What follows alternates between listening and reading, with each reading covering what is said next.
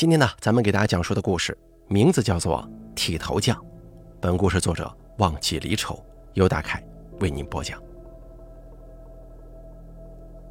你听说过剃头匠吗？不了解这个职业的人都认为，职业不就是理发师吗？可实际上，这个职业有诸多禁忌，更有各种各样的门道规矩。他们不只为活人剃头，还为死人剃头。我见过中国最著名的剃头匠，敬奎老先生。关于他的纪录片《剃头匠》，曾经在国际获得过大奖。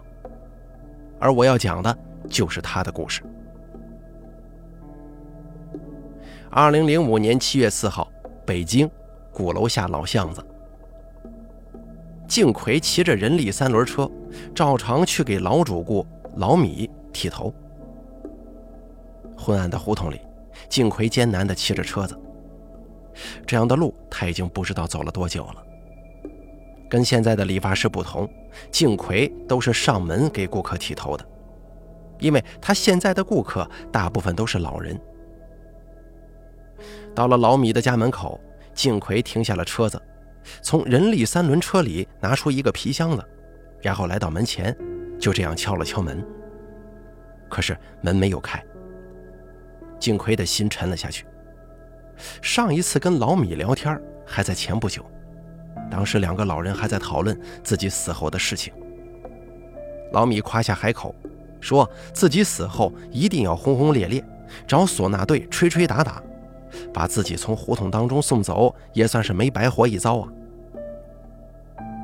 门没有上锁，敬奎推开门，一股臭味弥散开来。而这种味道，敬奎很熟悉，那是臭味尸体的臭味金奎看了一眼床上，老米躺在上头，尸体已经发臭了。没有想象中的惊慌，到了他这个岁数，用一句不好听的话来说，就是早一步、晚一步的区别。电视还播放着，只是主人已经走了。这头啊，看来是剃不成了。敬奎走出门外，拿起手机找来了警察。很快，警察来了，他们看到敬奎坐在大门旁的石头上，就这样一口接着一口的抽烟。警察把老米的尸体抬走了，敬奎默默看着，没说话，谁也不知道他心里怎么想的。这样的事儿啊，他见得太多了。每天都有老主顾离开，他每次默默看着，为他们送行。要说遗憾嘛，也是有的。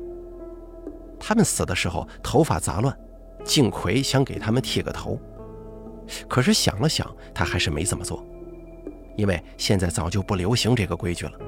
年轻人有自己的想法。可在敬奎看来，生跟死都是很严肃的事情。临走的时候，敬奎看见老米家的黑猫妞妞，坐在了自己的人力三轮车上，他吃力地伸出手。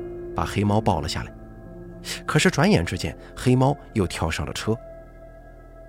这次，敬奎叹了口气，没说什么，蹬着人力三轮车，带着黑猫离开了。他的家住在北京皇城根下的老胡同里，他独居在一间狭小的房间里，每天早上六点起床，晚上九点睡觉。在这个胡同里，没有人不知道敬奎。有人说起敬奎，都会翘起大拇指。真正知道他过去的人都会赞叹：敬奎是个人物呀。你别看现在敬奎一个人到处走街串巷，可曾经，敬奎是有过买卖的。四十年代的时候，敬奎在地安门开过理发馆，生意最兴盛的时候，曾经有过三四家分号。见识过军阀混战的意志。熟悉北京的解放跟历次政治运动，为尚小云、程砚秋刮过脸，为马占山、傅作仪、谭震林剃过头，但更多的主顾则是数不胜数的普通人，为他们剃头、刮脸、修鼻毛，甚至按摩推拿。过去的事情，敬奎从不愿意提起，哪怕他曾经为那些历史上赫赫有名的人物剃过头，他也从来没多说过什么。每次晚上睡觉的时候，敬奎都会来到老旧的石英钟前，打开盖子，用手指把钟表往后拨五分钟，因为这块表每天都要快五分钟。第二天，敬奎抱着这块石英钟去钟表店修理，只是钟表店的工作人员拆开之后看了一眼，马上摇了摇头，装了回去。这块石英钟太老了，零件都没地方生产了。您要不要换一块啊？敬奎摇了摇头，然后抱着石英钟又回了家。在家里，敬奎看了看上面写满名字的日历，若有所思。忽然，他恍然大悟起来：“哟，今天该给金爷剃头了。”敬奎放下日历，骑着小三轮就出门了。虽然已经九十多了，可敬奎的身体依然硬朗。骑着三轮，在弯弯曲曲、十分狭窄的胡同里，敬奎显得游刃有余。每天，他都会骑着这辆三轮车去给自己的老伙计剃头，风雨无阻，已经持续了三十年了。很快，他来到一户人家，停下三轮车，提起了自己的皮箱子。敬奎走进了这家院子，一个穿着马褂的肥胖老人正坐在摇椅上。看到敬奎的时候，老人脸上的笑容绽放了，口水止不住的往外流。看着老人挣扎着要站起来，敬奎笑着伸出手阻止了他。在这个时候，从门里钻出来一个妇女。看到敬奎，她笑着说：“我家老爷子盼你盼了好久了，老敬，你来了。”肥胖老人颤颤巍巍地伸出手，敬奎急忙伸出手，两只苍白的手掌就这么紧紧地握在了一起。我来给你剃头了。敬奎笑了笑，打开了皮箱子，在里面拿出了工具。肥胖老人点点头，安静地坐在椅子上。旁边的妇女开枪了：“也就是您呐，才能让老爷子这么乖巧。我平常给他做饭。”他要是觉得味儿不对了，马上就砸碗，脾气大着呢。敬奎笑了一下，一边听着妇女的絮絮叨叨，一边拿起了剃头的剪刀。在敬奎所有的老伙计当中，金爷是很特殊的一位。平时他叫那些老伙计都是叫老王、老李，可唯独金爷这两个字，他叫了六十多年。刚开始的时候有点不情愿。后面甚至带一点戏谑，可是到现在，这个称呼已经叫得很亲切了。金爷第一次找敬奎剪头的时候，还是敬奎二十多岁的时候。当时金爷一身长袍，提着个鸟笼子，找他来剃脑袋的辫子。敬奎一边给他剃头，一边听着金爷破口大骂：“老祖宗的辫子，这回算是毁在我手里了。”敬奎小心翼翼地剃完头之后，金爷给了他一大把钱，然后转身就走。哎，用不了这么多，用不了。敬奎追了上去，金爷摇了摇头，说了一句：“剩下的都是爷赏你的。”敬奎听着心里不太痛快，倒也没说什么。后来又过了些日子，金爷再次找他剃头，不过这回啊，金爷的脸色明显颓废了很多。但剃完头给钱的时候，金爷还是爽快的给了他不少钱。这回敬奎没要，把钱又还给了他，只留下自己该得的。拍了拍金爷的肩膀，他说：“金爷，以后花钱的地方多着呢，可不能像以前那样了。”金爷浑身颤抖了一下，没说什么，只是眼睛一红，转身离开了。之后几次，金爷都找金奎剃头。态度越来越温和，再也没有当初那种嚣张跋扈的劲儿了。有的时候，金爷一边剃头，一边喜欢跟他聊天，谈论的都是皇宫里的事情。金爷的口气很大，金奎隐约知道了他的身份。不过当时已经是民国了，他也不在乎了。金爷也就越来越落魄了。原本每隔一个月找他，变成了三个月。身上的衣服也变得脏兮兮的。每次来找敬奎的时候，金爷都会找些借口，啊，有些事情耽搁了。啊啊，前些天呢，呃，去其他地方剃头了。每次靖奎都笑脸相迎，口中一口一个金爷，反倒是让金爷有些不好意思了。后面他每次去找靖奎剃头，也不再找借口了。金爷经常过来，有的时候身上会带着伤，原本出手阔绰的他，现在也变得越来越贫困了。有一次，他掏了半天口袋都没能掏出钱来，尴尬地站在原地。靖奎笑眯眯地说：“没什么，下次再给吧。”之后过了半年，金爷才过来，只是这回他身上的衣服破旧了很多，也绝口不提皇宫的事儿了。靖奎也没追问，在北京这种人多的是。过去是鲜衣怒马的八旗子弟。现在变成老百姓，很多人接受不了啊。从那之后的金爷就成了他的老主顾，他依然叫着金爷，只是语气没有了当初的无奈。金爷这个人呢，性格古怪，跟谁都处不好，经常跟人打架，却总是被人暴打，因此身上常年带着伤。可是跟靖奎一辈子没红过脸，没闹过矛盾。现在临老了，金爷躺在椅子上，大小便都需要人伺候，可唯独剃头这件事儿，谁说都没用，他只认金奎。有次金奎出远门，金爷儿子找人来帮他剃头，金爷大发脾气啊，自己也从摇椅上滚落下来，摔得不轻。幸奎拿捏着老手艺，看着眼前的金爷，一边跟他说着话，手头却不停。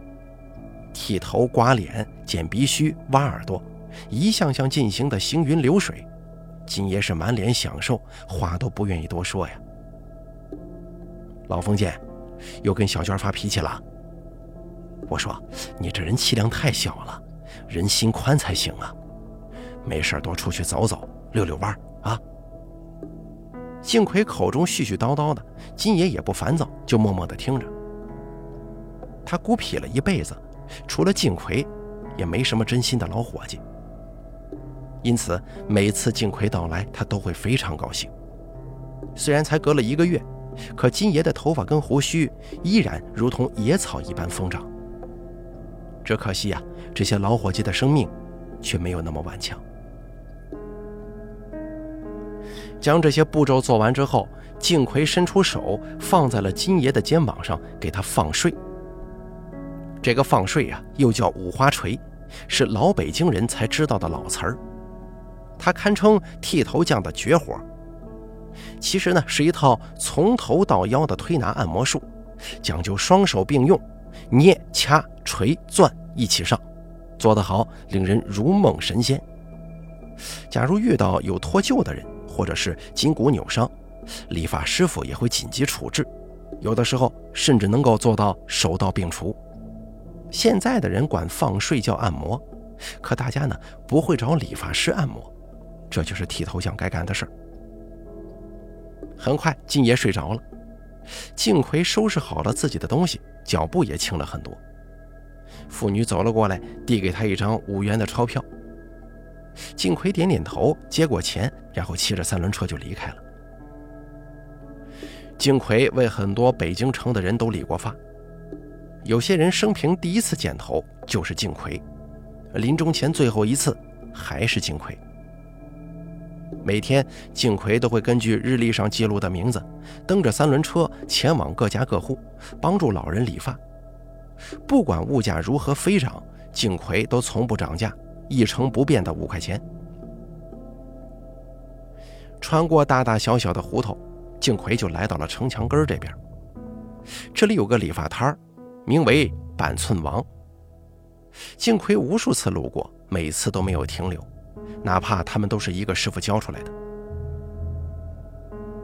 回去的路上，敬奎路过老张的店，被老张喊住了。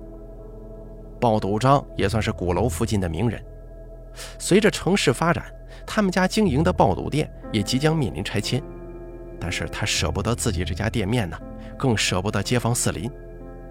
当然了，他也是靖奎的老客户、老朋友。老爷子，咱们这边新开了一个发廊，哪天您不去体验一下吗？”景奎笑着说。可是老张摇晃着脑袋说：“嗨，我可不去。您呐，脑袋得活泛点这不老说与时俱进吗？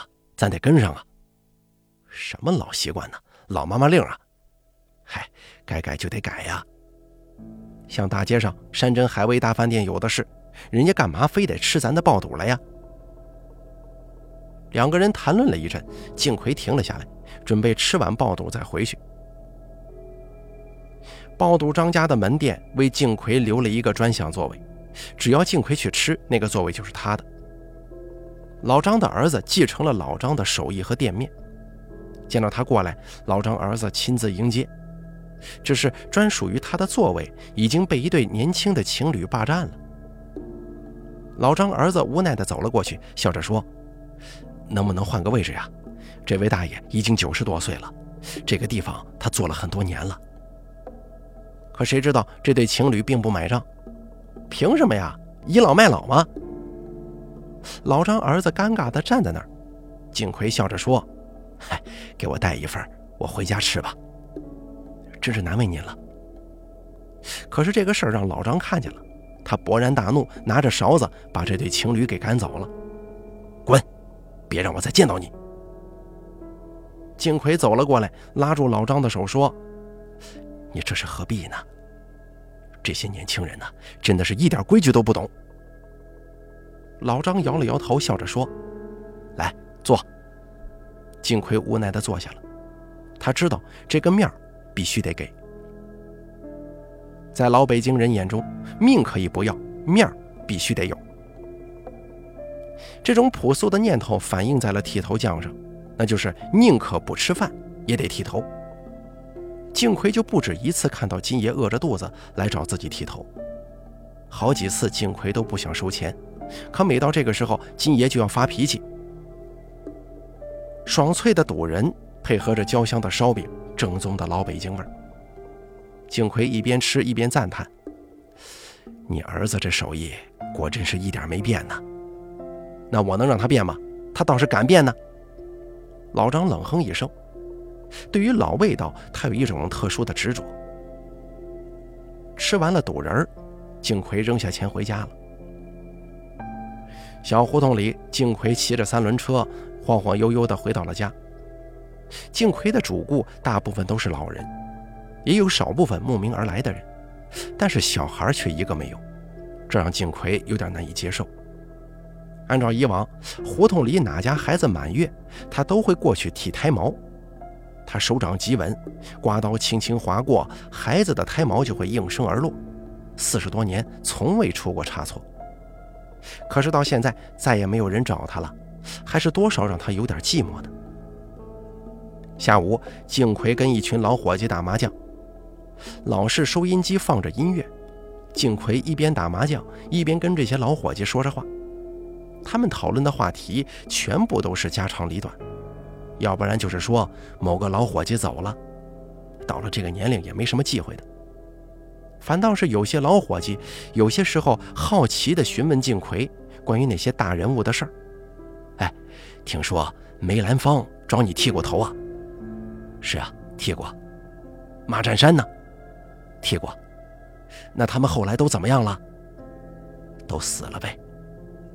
敬奎叹息说道：“哎呀，有钱的、有名的、有权的，到头来都死了。”最后他还补充了一句话：“怎么活都是一辈子。”第二天，敬奎骑着三轮车去给另外一个老伙计剃头。这个老头子也是敬奎的老主顾，老王。还没进屋，敬奎就看着老王颤颤巍巍地站在门前，目光兴奋地看着他。来了，哈，我等你有一阵儿了。老王一头花白的头发，脸上布满老人斑，挪动着身体，脸色却难掩笑意。他一边拉开门，一边向后走，口中嘟囔着：“快来吧，我眼睛正难受呢。”敬奎点点头，拿起了皮箱，走进了屋里。屋里，老王直接坐在了椅子上，满脸急促地说：“先别给我剃了，赶紧给我洗个眼睛吧。”敬奎低下头，埋头开始收拾器具。老王在这个时候却嘟囔起来了：“我眼睛这段时间呢，怎么看什么都迷糊呢？我儿子还让我去医院看看。我自己的毛病我自己清楚，根本不需要找医生。”敬奎拿起手中的刮刀，笑着说：“医院还是要去的。”老王眯着眼睛，笑着说：“来吧。”敬奎拿起刮刀，神色谨慎起来了，因为接下来他要做的就是传说当中的刀锋洗眼。这门古老的手艺现在已经可以说濒临失传，就算学会这门手艺的，基本上也没人敢尝试。没有别的，因为实在是太危险了。除了老王，敬奎从来不给其他人刀锋洗眼，甚至他从来不说。唯有老王，自从给他做了一次之后，他就念念不忘。刀锋洗眼十分危险，虽然敬奎从来没出过失误，但他现在已经九十了，眼神比不上当初了。可老王不在乎，他说：“如果真瞎了，那也是命，怪不到敬奎的头上。”敬奎叹了口气，拿起了刮刀，把刮刀蘸清水洗一下，把椅子放平。用手指翻开老王的左眼上下眼皮固定，然后用剃刀刀片在上下眼睑来回清扫，刀片贴着眼球划过。之后，敬奎拿出一个小圆棒捅进老王的眼睛里，挑起上眼皮，如同汽车雨刮一样摆动清洗。这个场面，哪怕一个动作失误，都会让老王的眼睛遭受重创。可老王却显得十分舒适。很享受，一动也不动。过了好久，金奎松了一口气，放下了手头的工具。老王此刻已经泪流满面，他擦拭了一下眼泪，这才兴奋地说：“每次洗眼，都感觉舒服多了。”金奎叹了口气，无奈地说：“以后眼睛干，还是去医院看看吧。有你在，我担心什么？那我要是不在了呢？”这下两个人都没说话。敬奎叹了口气，收回了手中的工具。接下来就是剃须、刮胡子、放睡。敬奎有条不紊地做完，老王已经躺在椅子上，快要睡着了。舒坦，哎呀，真是舒坦呐！老王闭上了眼睛。钱在抽屉里，我儿子给的。说到这里，老王还低声说。你记得多拿几张啊！敬奎点了点头，把老王的身体小心地放在了床上，然后打开抽屉。抽屉里不下好几千，红灿灿的钞票闪耀着。敬奎没说什么，从中挑了一张五元，然后就离开了。敬奎每天过着规律的生活，唯一陪伴他的就是黑猫妞妞。每天跟老伙计打牌，他们讨论的话题各种各样。听说了吗？最近要拆迁了。嘿，天天说拆迁，也不知道什么时候拆。等我们死了再说吧。敬奎倒不在乎拆迁，他在胡同生活了一辈子，也没想过离开这里。身边的老主顾越来越少了，敬奎有的时候也感觉到了孤独。对于死亡，他不畏惧，只怕是不能利利索索的走啊。打麻将的时候，他们也讨论了这个问题。人要死，就应该干干净净的死。对呀，就怕死都死得不痛快呀。老钱就死得不痛快，临死了还拖累家里人。对于这个话题，敬奎也给出了自己的想法。人活的时候啊，干干净净的；死的时候，也应该利利索索的走。回到了家中，敬奎思考了很久，决定照一张照片作为自己的遗照。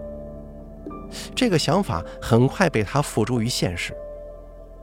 照相馆里，他坐在镜头前，拿着随身携带的小梳子梳着自己的头发。他全身上下干干净净，头发也被梳得一丝不苟。拍照的师傅都忍不住告诉他，他这辈子第一回见到如此有气质的老人。金奎摇了摇头，没有说话。他一个剃头匠，剃了半辈子头，见识过不少大人物，可自己从来没想过成为什么大人物。这张照片被他装在相框上，挂在了墙壁上。照片是灰色的，虽然画面上的他很慈祥，却难以掩饰这是一张遗照。不过金奎却不在意，反而很满意这张照片，觉得这张照片被孙子看到不会让孙子觉得害怕。有了这张照片，金奎的心就安稳下来了。隔天，他又去给赵大爷剃头，屋里老式收音机里播放着京剧。赵大爷与金奎差不多，儿子常年不在身边，每月的抚养费也按时按数给到，但赵大爷仍旧感到孤单。景奎是他的好朋友，赵大爷就天天盼望着景奎能够来到家中。每次景奎都会认真地为他理发放睡，他的头发也都白了，手却苍老有劲，在另一位同样是白发老人的脑袋上飞舞，手起剃刀落，简单的咔嚓几下，一个利落的头就剪好了。这些寻常生活里的场景，在京腔京韵斑驳的城墙树影的加持之下，有了一种苍凉的韵味。给赵大爷剃完了头发，赵大爷叹了口气说：“我快不行了，我这病啊，怕是撑不过去了。你看你现在多好啊，干干净净、利利索索，哪里像是得病的人呢？”敬奎经常这样宽慰赵大爷，而每次放水之后，赵大爷都能在身体以及精神上得到一种舒适感。接下来几个月，金奎每天都会按照日历去给自己的老主顾剃头。老主顾越来越少了。这天，他给老王放睡的时候，老王提到了这个问题：有多少老主顾走了？金奎笑了笑说：“我没有细算过，怎么也得有四百多个吧。”哟，全都走喽。说到这儿，他脸上含笑，眼神却充满了悲凉。老王点了点头，脸上充满了倦意。敬奎伸出手，把老王揽到怀里，靠在腿上为其揉按，这是他独有的方法。剃头的坐在高凳之上，其人躺在剃头的腿上，剃头的进行捶拿，十分快活。看到老王已经沉沉的睡去。敬奎手上的剃刀闪电般的在老王的后颈处落跳三下，锋利的剃刀从后颈部向下跳三下，然后刀尖从背心往上拖动。刀尖的寒意把老王惊醒了，他打了个哆嗦，全身起了鸡皮疙瘩，只感觉酥麻无比。老王怔了一下，却舒服地吐了口气，仰起头对敬奎说：“跳三刀啊！”跳三刀是跟刀锋洗眼一样，敬奎的绝学，可以助人松弛背部肌肉，全身酥麻舒服。剃刀在敬奎手中游刃有余，动作轻巧连贯，一气呵成，手艺非凡。寻常的剃头匠掌握不到其中要领，是无论如何都不敢下手的。敬奎收起刀具，他伺候很多老主顾剃头那么多年，早就知道他们的习性。刮脸、胡子、剪鼻须、掏耳朵之后，哪个要刀锋洗眼，哪个要跳三刀，哪个要放睡，他都收在心中，不用老主顾提醒，服务就到家了。这次老王打开抽屉，亲自给敬奎一张红票。敬奎想拒绝，看老王的眼神，无奈地收了过去。干了一辈子剃头匠，敬奎知道，很多老主顾最在乎的就是体面。体面的活，体面的死。对于老北京人来说，“体面”这个词是贯穿一生的词汇。敬奎依然每天忙于奔波，从来没有停下来过。在他的日历上，一个接着一个老主顾的名字被划掉了。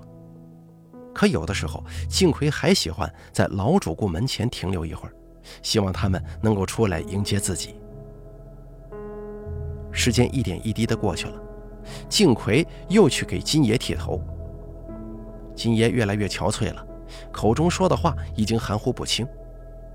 哎呀，你这老封建，没事多出去走走啊！一个人留在家里，没病也得生出病来。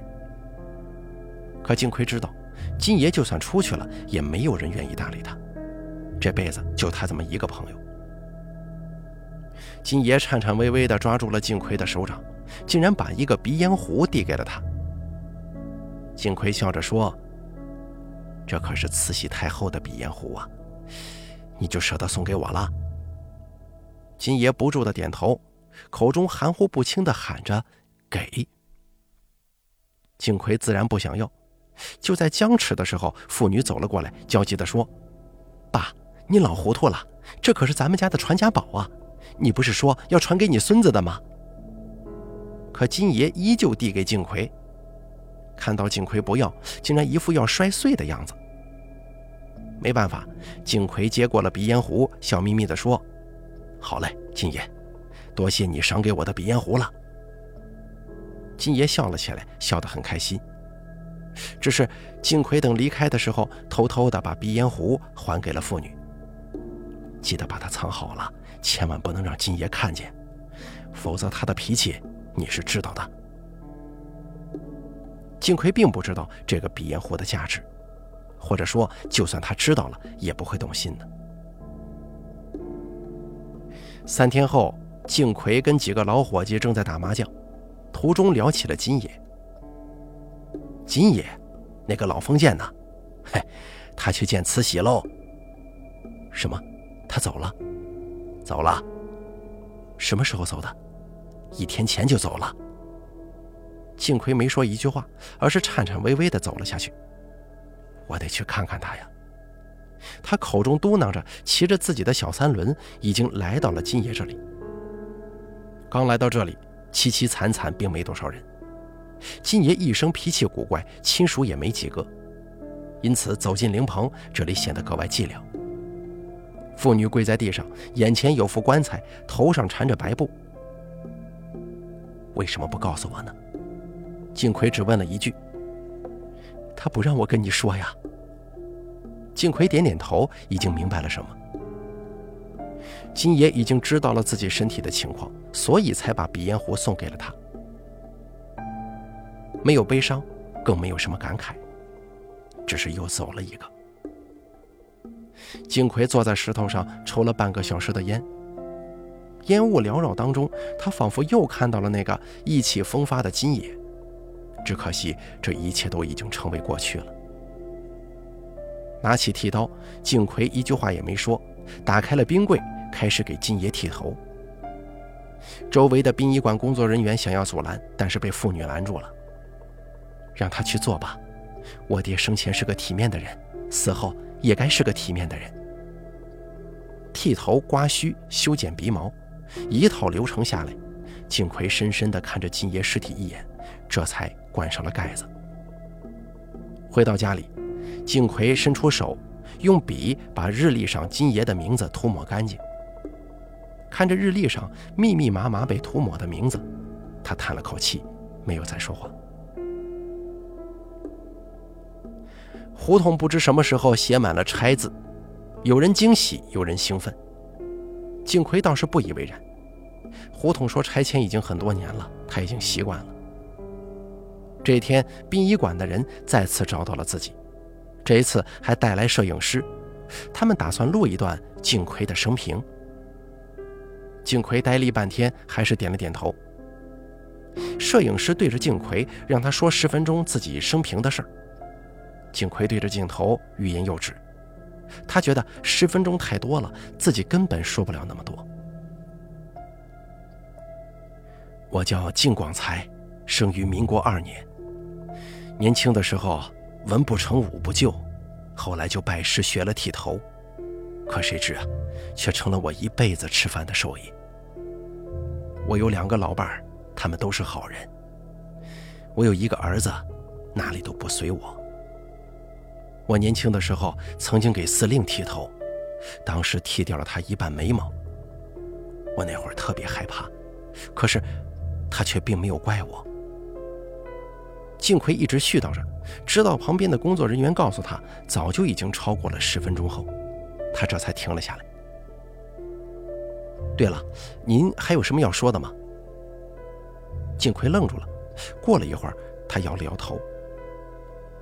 自己的一生那么长，又怎么可能说得完呢？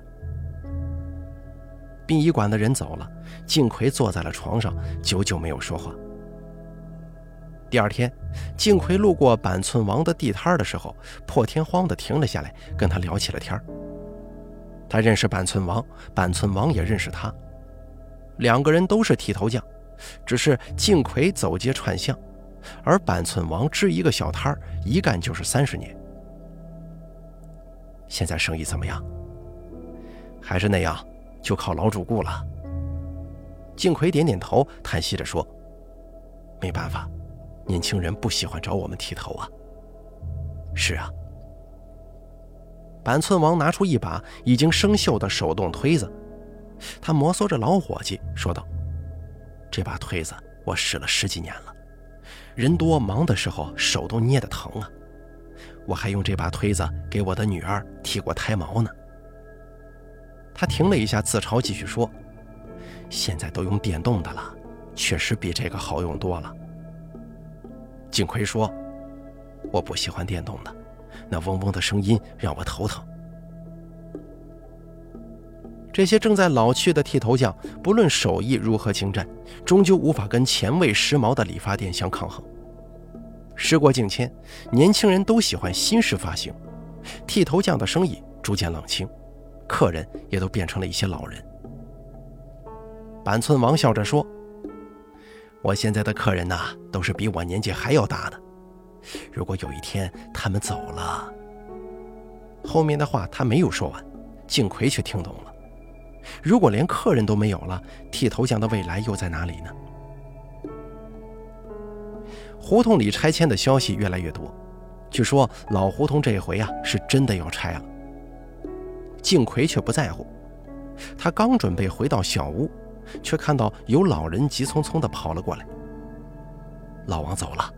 据说临死的时候眼睛一直没闭上，他的家属正在打架，你要不要过去看看呢？静奎点了点头，提起了箱子，神色淡漠地说：“他们打不打架我不管，我得让老王入土为安呢。”老王家门前此刻已经聚集了好多儿女，这个时候正在激烈的争吵：“是我养育父亲，这房子应该属于我。”凭什么属于你呀？抚养费我们也给了。行了，都别吵了。父亲死不瞑目，肯定是你们害的。不行，拆迁款必须平分。老王几个儿女见敬奎挑着担子一声不吭地走进来，都愣住了。敬奎没有理会他们，在老王尸首旁放下担子，见静静躺在院子里木架上的老王果然死不瞑目，眼睛瞪得浑圆，不知何故。静奎略微迟疑了一下，就弯腰在担子里取出那把磨得锋利的剃刀，动情地朝老王的尸首大声说：“老王，我来送你一程了。”金奎说着，就用手按住老王的左眼，用剃刀在上下眼睑来回清扫，刀片贴着眼球划过，手腕力度、巧劲儿、轻稳，恰到好处。只是刀片划过眼球，眼球也是丝毫未损的。敬奎就像对待活人一样，低着头，弯着腰，一丝不苟地为死去的老王刮眼。他心思只有一个：人干干净净的来，也该干干净净的去。老王是个爱干净的人，他的后辈给他剃了头，换了寿衣，却没有把眼中的污浊给洗去。老王死不瞑目，或许就是等自己来给他洗眼睛呢。金奎为老王刮完左眼，又刮右眼，然后金奎又取出一根泡在酒精瓶里的银质圆棒，把圆棒捅进老王的眼睛里，挑起上眼皮，如同扫帚往墙上扫灰水一般的摆动着，随后又挑起下眼皮，重复动作。当敬奎又把圆棒捅进老王右眼，完成这一系列动作的时候，死去多时的老王突然泪流满面，安逸地闭上了双眼。行了，时候不早了，该送你爹上路了。敬奎松了口气，收拾好刀具，转过头看了这些瞠目结舌的儿女一眼，转身离开。老伙计一个接着一个的走了，胡同拆迁了，老主顾们一个个去世，老街坊大多也都搬走了。景奎出门的机会少了，加上体力变差，二零零七年以后，景奎不再上门剃头。即使在这种情况之下，也有很多人慕名前去体验剃头这一门传统技艺。二零一四年十月二十日，敬奎因肺炎住院。二零一四年十月三十一日上午九时二十分许，传奇的理发师敬奎因病去世，享年一百零一岁。